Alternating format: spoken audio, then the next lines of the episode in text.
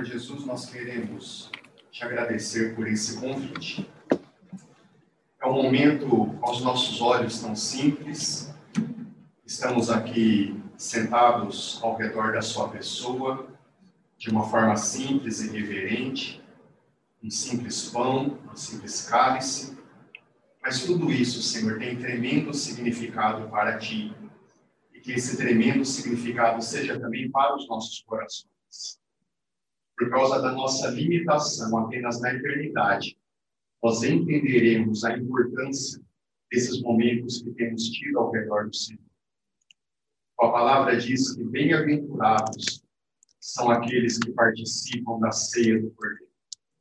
Ó Senhor, sabemos pela tua palavra que somente aqueles que aqui na terra participam, participaram da tua mesa, Senhor, um dia participarão também nos céus. Nós te agradecemos, Senhor, por esse ensaio celestial. Consagramos esse tempo, esse momento nas tuas mãos. Que o Senhor realmente seja glorificado, exaltado, a intensidade que nós digno de receber todo o reconhecimento. Amém. Nós vamos abrir, então, as nossas Bíblias no livro de Apocalipse, capítulo 1.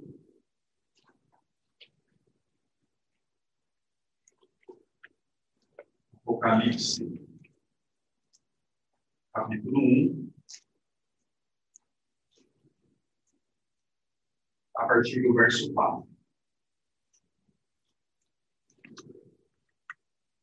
Eu, João, escrevo a sete igrejas na província da Ásia. Graça e paz a vocês da parte daquele que era, que é e que há de vir os sete Espíritos que estão diante de seu trono e de Jesus Cristo. Ele é a testemunha fiel destas coisas, o primeiro a ressuscitar dos mortos e o governante de todos os reis da terra. Se você está usando a revista atualizada, nós temos as expressões.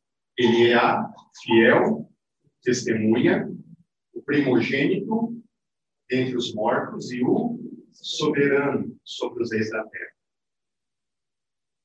Toda a glória seja aquele que nos ama e nos libertou de nossos pecados por meio do seu sangue. Ele fez de nós um reino de sacerdotes para Deus, seu Pai. A ele sejam a glória e o poder para todos sempre. Amém. Irmãos, no domingo retrasado, o nosso irmão Leonardo compartilhou exatamente esse texto e ele nos trouxe, né, naquela ocasião, é, uma contribuição bastante rica, né, bastante é, edificante a respeito do nosso Senhor Jesus. E como a palavra do nosso Senhor ela é muito rica, sempre existem tesouros abaixo de tesouros. Eu gostaria, de uma forma ousada, dar uma espécie de continuidade à mensagem do nosso irmão. E fica aqui né, um, um santo desafio para que o Espírito Santo possa trabalhar no coração aqui de algum irmão para que possa ainda mais dar continuidade a essa palavra. Apenas relembrando um pouco do contexto histórico, quem escreve o livro né, de Apocalipse é o nosso irmão João. No seu evangelho, ele se identifica como o discípulo a quem Jesus amava. Ele é muito consciente de que ele era amado pelo Senhor Jesus. E à medida que nós caminhamos com o Senhor, essa consciência também começa a se estabelecer, se estabelecer em nós. Nós somos amados pelo Senhor Jesus. E por causa da sua fidelidade, ele foi exilado pelo imperador Domiciano na ilha de Patmos. Então, João estava aí nessa ilha, né, hoje ali muito próximo à Grécia, e nesse contexto, o Senhor Jesus aparece para João e começa a passar para ele grandes revelações. No, o nosso irmão João, ele testemunha o ministério do Senhor Jesus, as palavras do Senhor Jesus, milagres do Senhor Jesus. João testemunha a morte, a ressurreição.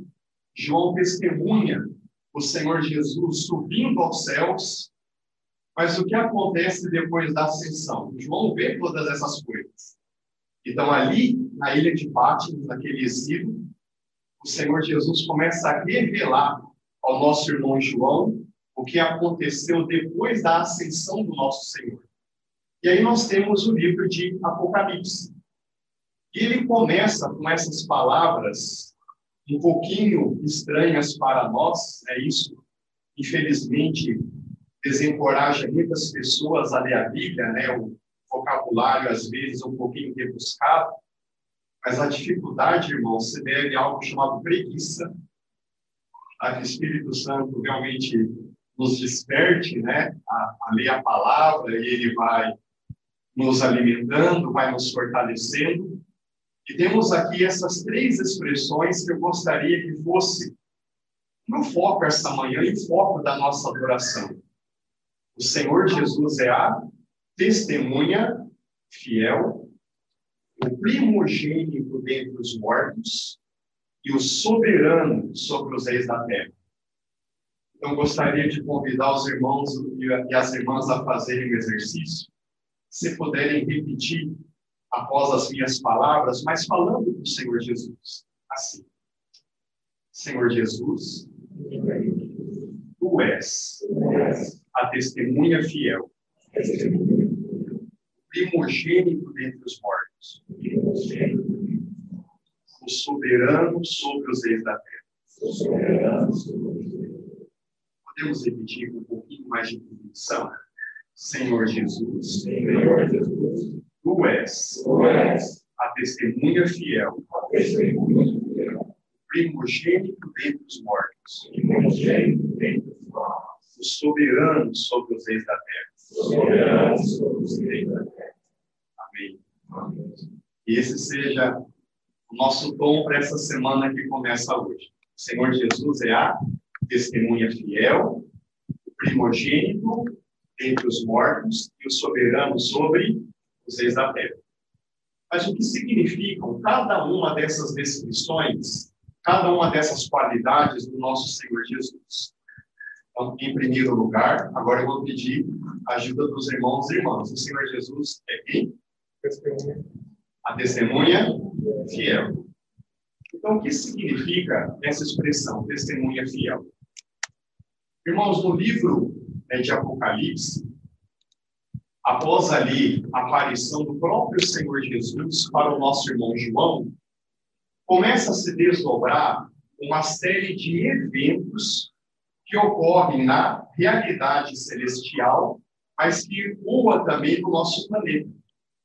Ali no livro de Apocalipse, nós temos o nosso irmão João, vendo a situação da igreja no seu tempo, e como a igreja vai se manifestar ao longo da história, penso que não há nenhuma dúvida da nossa parte, infelizmente, quando nós olhamos para a cristandade, aqueles que se dizem cristãos, se assemelha muito à última das sete igrejas, a igreja de Laodiceia, aquela que vive de aparência, de hipocrisia, falta realidade espiritual. É claro que o nosso clamor, irmãos, Senhor, não permita que sejamos uma laodiceia ao seu coração. E aí o nosso irmão João, ele testemunha a coroação do Senhor Jesus nos céus.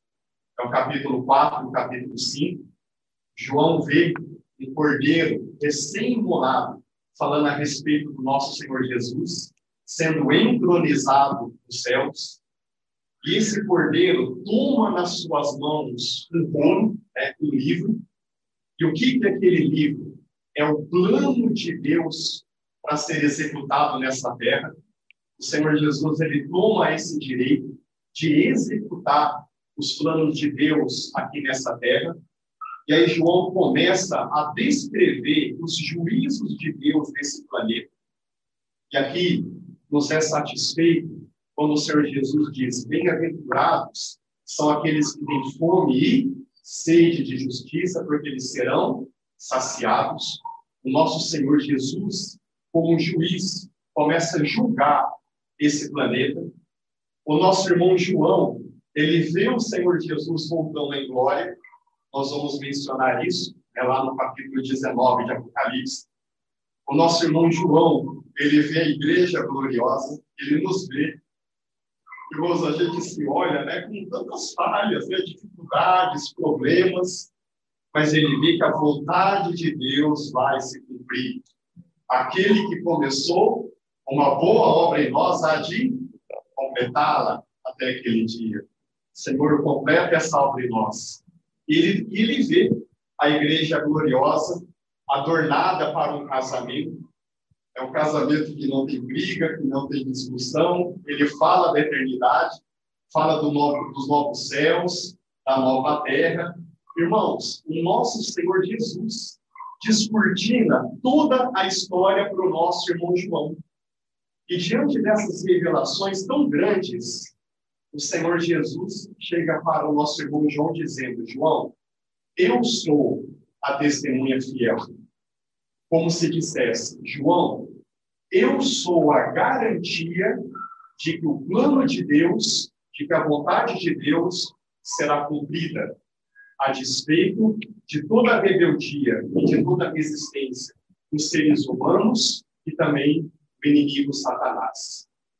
Irmãos, quando nós dizemos, Senhor Jesus, tu és a testemunha fiel, nós estamos dizendo, Senhor Jesus, tu és o garantidor que a vontade e os planos de Deus vão se cumprir.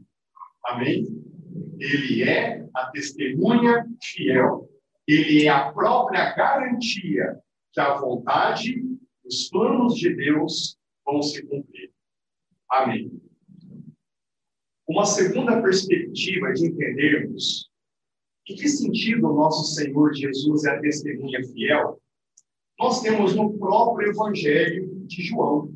É, muitos irmãos estudiosos é, acreditam né, que o Evangelho foi escrito depois de Apocalipse. E no Evangelho de João, o nosso irmão João começa a revelar é, verdades celestiais a respeito do Senhor Jesus. E palavras muito fortes do Senhor Jesus, quando o nosso Senhor diz: Olha, eu faço o que eu vejo meu Pai fazer.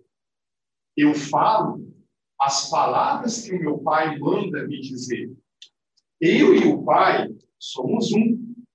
Felipe, por que você está perguntando para que eu mostre o Pai? Quem vê a mim, vê ao Pai que me enviou. Então, no Evangelho de João, o nosso Senhor Jesus, ele se demonstra como a fiel testemunha de tudo aquilo que Deus é. Então, o nosso Senhor Jesus, ele é um com o nosso Deus e Pai. O nosso Senhor Jesus, junto com o nosso Deus e Pai, eles são um. Nós temos um único Deus. E quando ele peregrinou aqui nessa terra, o nosso irmão, o nosso Senhor Jesus, ele simplesmente expressa exatamente quem Deus é. Então, uma outra forma de nós entendermos que o Senhor Jesus é a fiel testemunha é olharmos para a seguinte realidade: o Senhor Jesus, ele é a fiel testemunha de quem Deus é. Irmãos, ele sempre existiu com o Pai. Ele sempre conviveu com o Pai. Ele assumiu a carne humana. E aqui, como homem, ele peregrinou entre nós. E em todo momento, ele testemunhava a respeito de quem Deus é. Então, se nós quisermos saber quem Deus é, basta olharmos para a sua testemunha fiel. Se nós quisermos saber quem Deus é, basta olharmos para a sua testemunha fiel. E quem é testemunha fiel? É o nosso Senhor Jesus. Em Jesus nós vemos quem Deus é. Em Jesus nós vemos o que o ser humano deveria ser. Em Jesus nós vemos quem Deus é. Em Jesus nós vemos o que o ser humano deveria ser. Ele é Deus perfeito, ele é ser humano perfeito. Então, essa é uma outra perspectiva de entendermos o Senhor Jesus como fiel testemunha. Ele é a fiel testemunha do Pai. Uma terceira perspectiva de entendermos o que significa ser uma testemunha fiel é simplesmente entendermos o significado da palavra testemunha. O que é uma testemunha? Testemunha simplesmente é alguém que presencia um fato. Então, o Senhor Jesus presenciou o fato das revelações que João recebeu. Então, como o Senhor Jesus, ele presencia o fato das revelações de João, ele nos diz: olha, eu sou a fiel testemunha. Eu testifico de tudo aquilo que João escreveu é verdadeiro e vai se cumprir. Como o Senhor Jesus presenciou o fato de ser um com o Pai com toda a eternidade, ele nos diz: Eu sou a fiel testemunha do nosso Pai. Irmãos, aqui eu penso que vale abrir um, um parênteses, que eu penso que é, é muito instrutivo para nós. A nossa fé, ela se baseia nesse testemunho. A nossa fé é verdade, é um dom de Deus, é uma graça que o Senhor nos dá, mas a nossa fé está alicerçada nesses testemunhos de pessoas que presenciaram fatos. Irmãos, isso é muito importante. É, a nossa fé não se baseia no ensino filosófico, em palavras bonitas, mas a nossa fé se baseia em fatos que foram testemunhados por pessoas. Irmãos, o nosso Deus e Pai, ele sabe a dificuldade que nós temos em crer. Ele compreende a fragilidade da nossa fé. É por isso que a palavra de Deus nos, nos diz que a nossa fé é mais preciosa do que o ouro que perece. Irmãos, então, quando nós passarmos por aqueles momentos de fraqueza, de tribulação, provação, que as, os nossos olhos voltem para aquele que é a fiel testemunha, que os nossos olhos voltem para aquele que realmente é o Senhor da história, aquele que morreu por nós e ressuscitou para dar as nossas para dar a nós a sua vida. Então que isso fique muito firme em nossos corações. E ainda a respeito, pensando né, na palavra testemunha, na língua grega, a palavra testemunha é mártir. Né, nós sabemos que o Novo Testamento foi escrito, escrito em grego, e a palavra testemunha é a palavra mártir. Então, quando o nosso Senhor Jesus diz, Eu sou a fiel testemunha, ele também está dizendo, Eu sou o mártir fiel. E o que, que é um mártir? O mártir é alguém que vive e morre por uma causa. Mártir é alguém que vive e morre por uma causa. E aí eu pergunto aos meus irmãos: o nosso Senhor Jesus é um mártir? Ele é uma testemunha? Ele sempre existiu, ele se encarnou, ele nasceu, viveu, morreu, ressuscitou, ascendeu aos céus por uma causa? Sim. E qual foi a causa do nosso Senhor Jesus? Fazer a vontade do Pai. O Senhor Jesus viveu para fazer a vontade do Pai. E aí nós temos vários textos que dizem a respeito da vontade de Deus. Quero citar apenas um, em 1 Timóteo capítulo 2, verso 4, que diz assim: A vontade de Deus é que todos sejam salvos e cheguem ao pleno conhecimento da verdade. Então é como se o Senhor Jesus respondesse: Pai, essa é a tua vontade? A sua vontade é que todos os seres humanos sejam salvos? A tua vontade é que todos cheguem ao pleno conhecimento da tua pessoa? Pai, se essa é a tua vontade, eu vou até, até eles para que ela se torne viável. Então, nosso Senhor Jesus é um mártir que vive, morre e ressuscita por uma causa. E essa causa é agradar o Pai. Irmãos, aqui fica o nosso clamor. Que possamos também viver como mártires. Mártires no sentido de viver para a vontade do nosso Senhor. E a vontade do nosso Senhor é boa, agradável e perfeita. A vontade do Senhor é o melhor para nós. Então eu penso que essas expressões, elas nos esclarecem bem o que significa o Senhor Jesus como testemunha fiel. Vamos revisar? Ele é o garantidor que a vontade e os planos de Deus vão se cumprir. Ele é a testemunha fiel de quem o Pai, de quem Deus é. E ele é o verdadeiro mártir que morreu por uma causa, e essa causa é agradar o nosso Deus e Pai. E como consequência dessa causa, estamos nós aqui, resgatados pelo seu amor. Um segundo ponto que nós lemos ali no, na introdução do livro de Apocalipse, agora eu gostaria mais uma vez que vocês me ajudassem. O primeiro eu guardei. O Senhor Jesus é a testemunha fiel. Qual é a segunda realidade? Qual é a segunda descrição a respeito do Senhor Jesus? Ele é o primogênito dentre os mortos. E o que significa essa expressão? Primogênito dentre os mortos aponta para a ressurreição. Primogênito entre os mortos significa é aquele que ressuscitou para nunca mais voltar a morrer. Irmãos, nós temos aqui a grande realidade da ressurreição.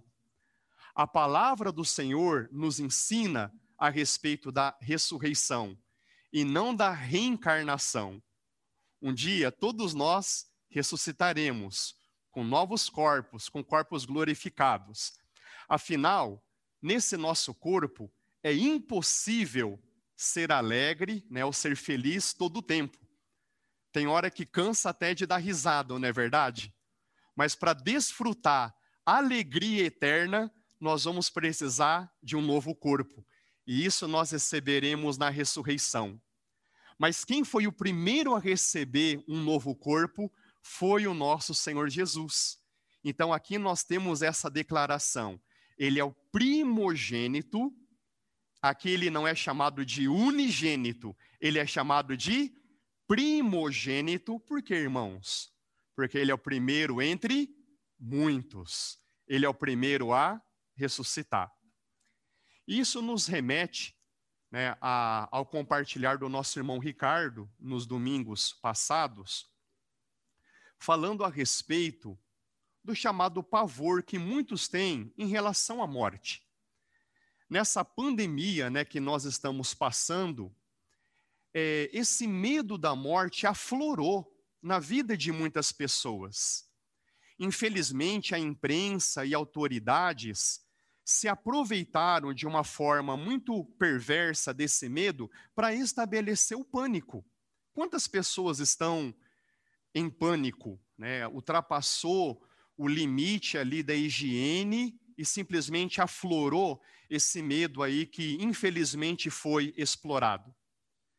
Mas irmãos, se ao invés de nós olharmos os noticiários, nós olharmos para aquele que é o primogênito dentre os mortos, todo medo se dissipa. Irmãos, a morte é uma má convidada. Ela entrou nesse planeta por causa do pecado. Nós nascemos pecadores. Nós merecemos sim a morte. É uma experiência que podemos muito bem passar. É claro que a nossa esperança é a volta do nosso Senhor. Né? Nós estaremos com Ele por toda a eternidade. Mas, diante desse medo, diante de momentos de instabilidade, irmãos, nós temos que reconhecer: nós somos vasos de barro. Nós temos as nossas fragilidades, as nossas fraquezas. Que pelo Espírito Santo, os nossos olhos voltem para aquele que é o primogênito dentre os mortos. E que no nosso coração haja essa alegria. Senhor, muito obrigado, porque a minha morte, a minha partida não é um ponto final. é apenas a passagem onde estarei contigo por toda eternidade. Irmãos, como primogênito dentre os mortos, o Senhor Jesus diz palavras como: Eu sou a ressurreição e a vida. Aquele que crê em mim não provará a morte eterna. Eu sou a ressurreição e a vida. São palavras daquele que é o primogênito dentre os mortos. Em João capítulo 5, verso 24, ele diz: Aquele que em mim crê passou da morte para a vida. Irmãos, por causa do primogênito dentre os mortos, nós temos a vida eterna. Bendito seja o nosso Senhor Jesus. É por isso que em 1 Coríntios capítulo 15, é o grande capítulo a respeito da ressurreição. Termina com um hino, que é um triunfo sobre a morte. O nosso irmão Paulo, inspirado pelo Espírito Santo, o nosso irmão Paulo, inspirado por aquele que é o primogênito dentre os mortos, ele escreve: Onde está a morte, a tua vitória? Onde está a morte, o teu aguilhão? Tragada, engolida foi a morte na vitória do nosso Senhor Jesus. Amém? No mesmo capítulo, o nosso, nosso irmão Paulo nos diz que o primogênito dentre os mortos, ele é o último Adão, que dá o espírito de vida para todos aqueles que nele crê. Irmãos, que essa manhã, né, que o restante dessa semana, os nossos olhos estejam voltados para aquele que é o primogênito dentre os mortos, aquele que ressuscitou para nunca mais morrer. Aleluia. Amém. Por favor, me ajudem. O Senhor Jesus é o primeiro, a primeira qualidade, testemunha fiel. O Senhor Jesus é primogênito dentre os mortos. E o terceiro, o Senhor Jesus é o soberano sobre os reis da terra. Irmãos, essa descrição do Senhor Jesus é até mais fácil a gente compreender. Mas penso que é importante nós termos aqui alguns esclarecimentos a respeito desse título do Senhor Jesus, como soberano sobre os reis da terra. E para isso eu vou usar uma figura dentro do direito, mas que todos nós conhecemos com muita tranquilidade, que é a figura do proprietário e do posseiro. Apenas aqui ilustrando, se nós moramos numa casa alugada, nós somos os posseiros, mas o proprietário é uma outra pessoa. Tudo bem, irmãos, a respeito dessa figura? Temos o proprietário e temos o posseiro. Então, quando o nosso Deus criou esse planeta, e aí nós nos referimos ao nosso Senhor Jesus, o que diz o começo do Evangelho de João, que ele criou todas as coisas e sem ele nada foi feito. Então, no momento da criação, estava lá o Senhor Jesus, nosso Deus e Pai, o Espírito Santo, criando esse planeta como proprietário. O nosso Deus é o proprietário desse planeta. Só que aqui ele colocou o ser humano e o ser humano foi colocado como posseiro desse planeta. Só que, infelizmente, os nossos pais naturais pecaram, abriram as portas para o intruso. Esse intruso foi Satanás. E a posse desse planeta foi comprometida. É por isso que a palavra fala que o mundo jaz no maligno. É por isso, irmãos, que nós olhamos para essa terra e quando nós vemos tantos males, temos que ficar conscientes: olha, isso é consequência do pecado. E aí temos todo, todo prejuízo causado por esse imenso deslize feito pelos nossos pais naturais. E o que, que o proprietário desse planeta fez para resolver o problema? Ele veio a esse planeta. O nosso Senhor Jesus, irmãos, que sempre existiu. Jesus é um ser eterno. Ele sempre existiu. Viveu aqui nessa terra, revelando o nosso Deus e Pai como testemunha fiel. E o que ele fez na cruz? Na cruz, ele resgatou a posse desse planeta. Com o seu sangue, ele comprou esse planeta de volta para si. Ele nos comprou para si.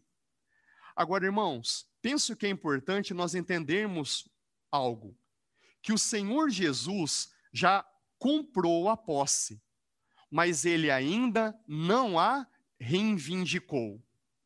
Os irmãos entendem? Na cruz, o Senhor Jesus comprou, resgatou a posse desse planeta, mas ele ainda não reivindicou. É o que nós lemos em Hebreus capítulo 2, verso 8. Olha, todas as coisas estão debaixo da autoridade dele. E aí nós vamos para Mateus capítulo 28, verso 18, quando o Senhor Jesus diz: Todo poder, toda autoridade me foi dada nos céus e na terra. O nosso Senhor Jesus reconquistou o seu direito de posse nesse planeta, mas ele ainda não a reivindicou totalmente. Os únicos reivindicados estão, estão aqui. Somos nós, a sua igreja amada. É claro, todos os irmãos espalhados pela face da terra. Por enquanto, é a única posse reivindicada do Senhor Jesus. E aí nós lemos Apocalipse capítulo 19 que é o momento em que o Senhor Jesus reivindicará a sua posse nesse planeta. O que que nós lemos lá, irmãos e irmãs? O Senhor Jesus volta com seu cavalo branco. Ele vem cavalgando sobre as nuvens, como nós lemos no livro de Salmos. Os exércitos do céu o seguem. Irmãos, quem faz parte desse exército? Nós e os anjos.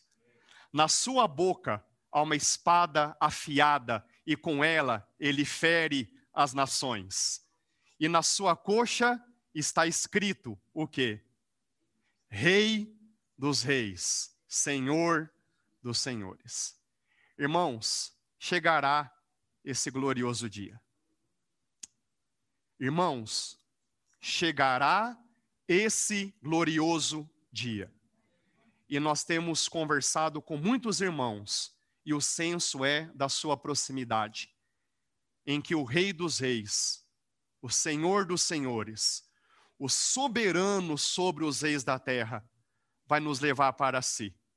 E com ele nós voltamos nesse planeta para reivindicar a sua posse nessa terra e a palavra de Deus nos diz que nós reinaremos aqui com Ele, por Sua graça, por Sua misericórdia e por Sua capacitação. Irmãos, em nome do Senhor Jesus. Irmãos, quando eu estou aqui falando, por favor, entendam, essas palavras servem também para mim. Que realmente essas realidades pulsem de forma muito forte em nossos corações. Quando a nossa fé enfraquecer, quando nós nos sentimos tentados a abandonar os caminhos do Senhor, que essas palavras venham ao nosso coração. O nosso Senhor Jesus é a testemunha fiel. Ele é o primogênito dentre os mortos. Ele é o soberano sobre os reis da terra. Se com ele sofremos, com ele reinaremos. Assim diz a palavra do nosso Senhor. Amém?